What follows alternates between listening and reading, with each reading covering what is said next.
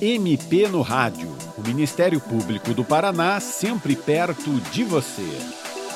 O MP no Rádio fala nessa edição sobre o problema dos desentendimentos corriqueiros, como uma confusão em uma fila de banco, brigas de trânsito ou uma discussão sobre política, que acabam em crimes mais sérios, como lesão corporal grave ou mesmo homicídio. O nosso convidado é o promotor de justiça Alex Fadel, do Ministério Público do Paraná, que atualmente trabalha com um projeto em Cascavel voltado a minimizar esse tipo de conflito. Doutor Alex, eu não sei se é uma impressão pessoal, mas parece que esse tipo de situação, de uma discussão banal, que cresce e acaba num ato de violência extrema, está mais comum, ou pelo menos aparecendo mais nos noticiários. O senhor tem essa percepção na prática, assim, na rotina do trabalho de promotor de justiça? Sim, tenho sim. Isso tanto por conta das filmagens, né, das gravações de câmeras de segurança, que cada vez mais são colocadas em locais públicos, né, por várias razões, é, mas também pelo crescente número de casos envolvendo a violência de ímpeto, aqueles crimes não planejados, não premeditados, mas aquela questão de efetivamente um esbarrar no outro e acabar partindo para algum tipo de agressão física, xingamento, etc. Então, o número de casos envolvendo esse tipo de intolerância, sim, é crescente, tanto por conta das informações que nos chegam por meio de filmagens, gravações, mas também porque os casos têm aumentado numericamente, sim, sem dúvida alguma. E em termos de legislação, doutor, quando a gente fala desse tipo de situação, por exemplo, uma discussão numa fila de banco, o senhor pode ir mostrando para a gente que tipo de ilícitos a pessoa pode ir cometendo se as coisas vão esquentando numa discussão desse tipo? Sim,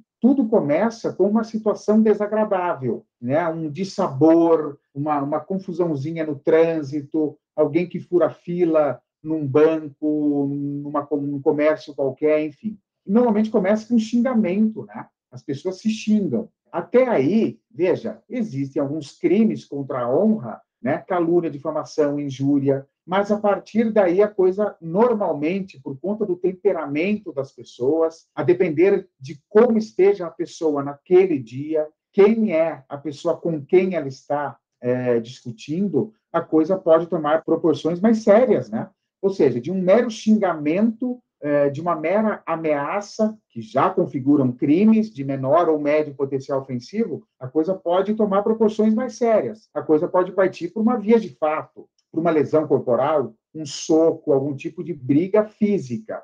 E a partir daí, a coisa foge um pouco do controle. Então, a partir do momento que a pessoa é agredida fisicamente, o instinto que está natural da pessoa é se proteger. E como que se dá a proteção nesses casos? Por meio do revide, ação-reação. Então, o que era simplesmente um esbarrão, um xingamento qualquer, que já é um crime previsto no Código Penal ou uma contravenção penal, etc., acaba se tornando alguma coisa mais séria, por conta da substituição do dolo. A pessoa busca somente xingar a pessoa, mas a partir do momento que a outra pessoa revida o xingamento ou dá um tapa na cara, puxa uma faca, o instinto natural, talvez, dependendo da formação da pessoa, da moralidade da pessoa é partir para cima, é efetivamente revidar é, a agressão que veio é, anteriormente. E isso até desembocar efetivamente num crime extremamente grave, como, por exemplo, uma lesão corporal grave, gravíssima, ou até mesmo um homicídio, uma tentativa de homicídio. Então, normalmente, essas confusões começam com meros xingamentos e com o destempero das pessoas, o nervosismo, o estresse, a impaciência,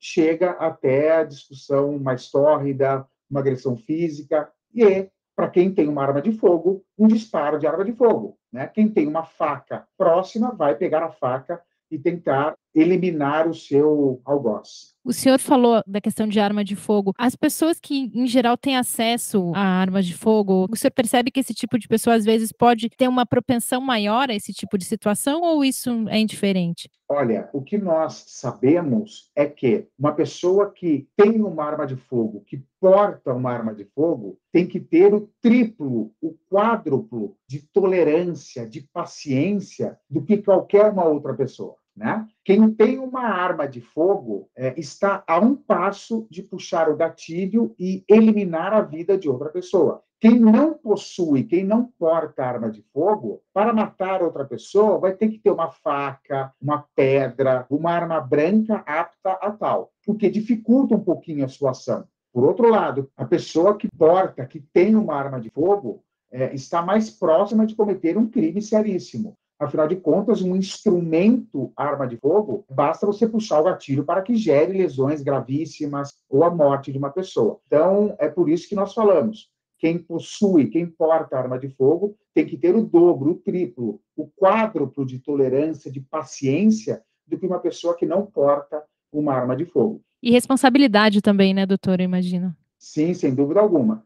Esse tipo de controle, quem pode e quem não pode portar uma arma de fogo, penso que tem que ser mais rígido, tem que ser muito mais eficiente, né? Não pode simplesmente uma pessoa andar pela rua, decidir comprar uma arma de fogo, fazer um pedido administrativo para a Polícia Federal ou para o Exército, juntar algumas certidões e efetivamente já ter a autorização para portar uma arma de fogo. Tem que haver um controle mais rígido por parte da administração pública, né? justamente porque é, a arma de fogo é um instrumento utilizado para matar, você fica muito perto de cometer um homicídio porque você tem um instrumento na sua mão que existe justamente para essa finalidade. Então, o controle por parte da administração pública tem que ser muito mais rígido para que não haja tantos problemas nas ruas da cidade como nós temos visto por aí, com relação à falta de paciência, falta de tolerância, e a pessoa acaba cometendo crimes seríssimos por um ato de nervosismo. E doutor, quando a gente se depara com uma situação dessa, às vezes a gente fica naquele impasse, né? Eu devo interferir, eu devo chamar a polícia. Qual que é a orientação assim, quando a gente vê uma situação de conflito iminente acontecendo na nossa frente, a gente está testemunhando aquilo, o que fazer? Bom, primeiramente é importante destacar que a lei não obriga ninguém a ser herói. Então, a depender do ânimo daquelas pessoas envolvidas, ou seja, se as pessoas estão realmente em vias de fato, um deles puxa uma arma, não é nada recomendável o terceiro, que não tem nada a ver com a situação, entrar no meio da briga, né? Porque no momento de estresse como esse, de raiva, a pessoa que está com uma arma de fogo ou com uma faca, um pedaço de pau, está, entre aspas, descontrolado, está à beira de um estresse tamanho que a pessoa perde a noção do que está fazendo. É o que tecnicamente se chama de túnel do tempo, túnel de visão. A pessoa perde a noção das coisas quando chega num grau de estresse tão grande. Então, se a pessoa não tem nada a ver com aquela situação, pegue o telefone e ligue para a polícia para que os profissionais da área cuidem disso imediatamente. Esse é o primeiro ponto, né? A lei não obriga ninguém a ser herói. Agora, por outro lado, se a confusão ainda não chegou nesse ponto de estresse, se existe a possibilidade de um terceiro intervir para apaziguar aquela turma do deixa para lá, vale a pena, né? Você chegar e falar, cara, para com isso, conte até 10, tudo depende efetivamente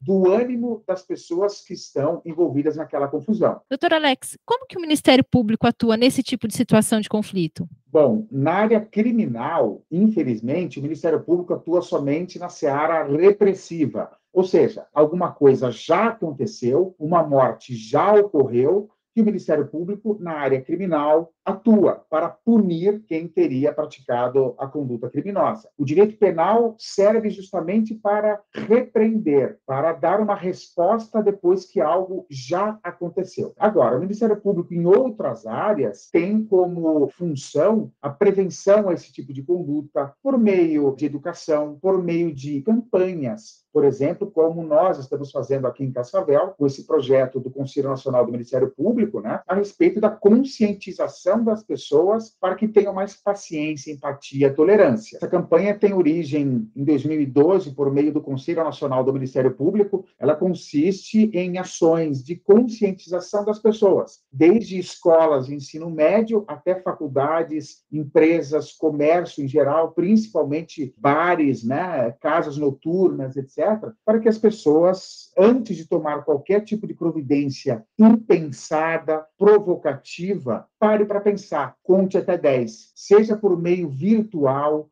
seja presencialmente, antes de mandar uma, uma mensagem é, é, caluniosa, difamatória, pare e pense a respeito das consequências dos seus atos, porque você se meter numa confusão pode trazer seríssimas consequências a nível patrimonial e, inclusive, na sua própria liberdade. Isso se você for real, se você cometer o crime. Por outro lado, uma pessoa que se envolve numa briga, numa confusão, pode se tornar a vítima. Você nunca sabe com quem você está lidando do outro lado. Se você não quer ser uma vítima de crime, não se envolva em confusão também portanto, conte até 10. Então, isso vale não só para quando a gente está presencialmente no trânsito, ou num banco, ou no mercado, mas também quando a gente está nas redes sociais, é isso? Sim, sem dúvida alguma. Principalmente agora, em época de eleição, né? as pessoas têm que ter muito cuidado nas redes sociais, nos grupos de família, porque, por vezes, o sangue sobe e você acaba teclando coisas que você normalmente não teclaria. E isso pode gerar problemas, tanto na seara civil, né, indenizatória, dano moral, alguma coisa nesse sentido, como também na esfera criminal, difamação, injúria, calúnia, que seja, qualquer tipo de conduta aí tida como crime pela nossa legislação.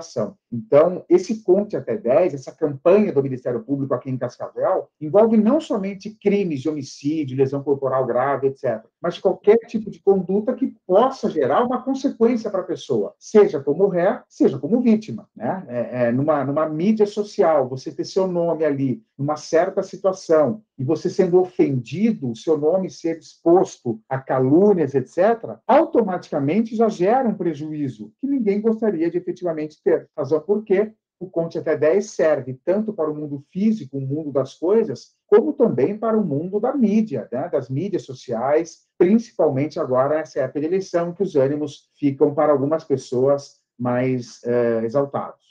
A partir até da sua experiência, doutor, como promotor de justiça, como que o senhor acha que a pessoa pode evitar esse tipo de descontrole? Primeiramente, não se envolvendo em discussão uh, com pessoas que você não conhece, com pessoas que você conhece e sabe que não vale a pena discutir.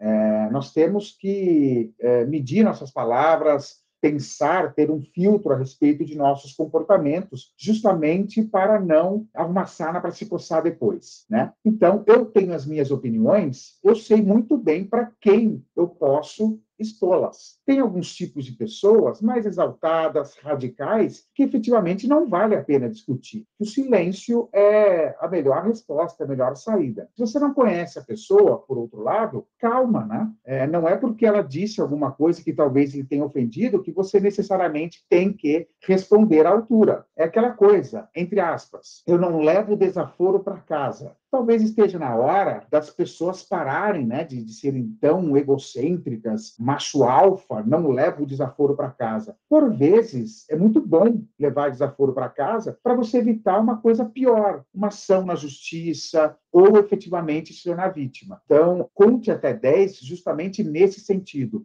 Ainda que alguém tenha lhe falado alguma coisa, ainda que tenha ocorrido alguma coisa que tenha lhe desagradado, pense bem, porque se você entrar numa confusão, você não sabe como que você vai sair dela, seja como réu, seja como vítima. Você pode até não ir para casa mais, né, doutor? Exatamente. Então vale a pena, por vezes, levar o desaforo para casa. Alguém te xingou, não tem problema, deixa a pessoa xingar, porque você não sabe o que ela tem no bolso. Você pode retrucar, você pode promover uma retorção a esse xingamento e a pessoa puxar uma faca, e isso gerar consequências seríssimas, né? Você apanhar, ou situações mais graves, como, por exemplo, é o caso do homicídio, que aí não tem volta mesmo, você não volta para casa. Ou seja, conte até 10, né? Doutor Alex. 10, sem dúvida alguma. Perfeito. Doutor Alex, muito obrigada pela sua participação no programa de hoje. E você, ouvinte, também pode participar do MP no Rádio. Envie seus comentários e sugestões pelo e-mail mpnoradio.mppr.mp.br ou pelo telefone 41 3250 4469. O programa dessa semana teve a apresentação de Patrícia Ribas e edição de Luísa Mainardes e Gabriel Ramos. Até a próxima. Você ouviu MP no Rádio, uma produção da Assessoria de Comunicação do Ministério Público do Paraná.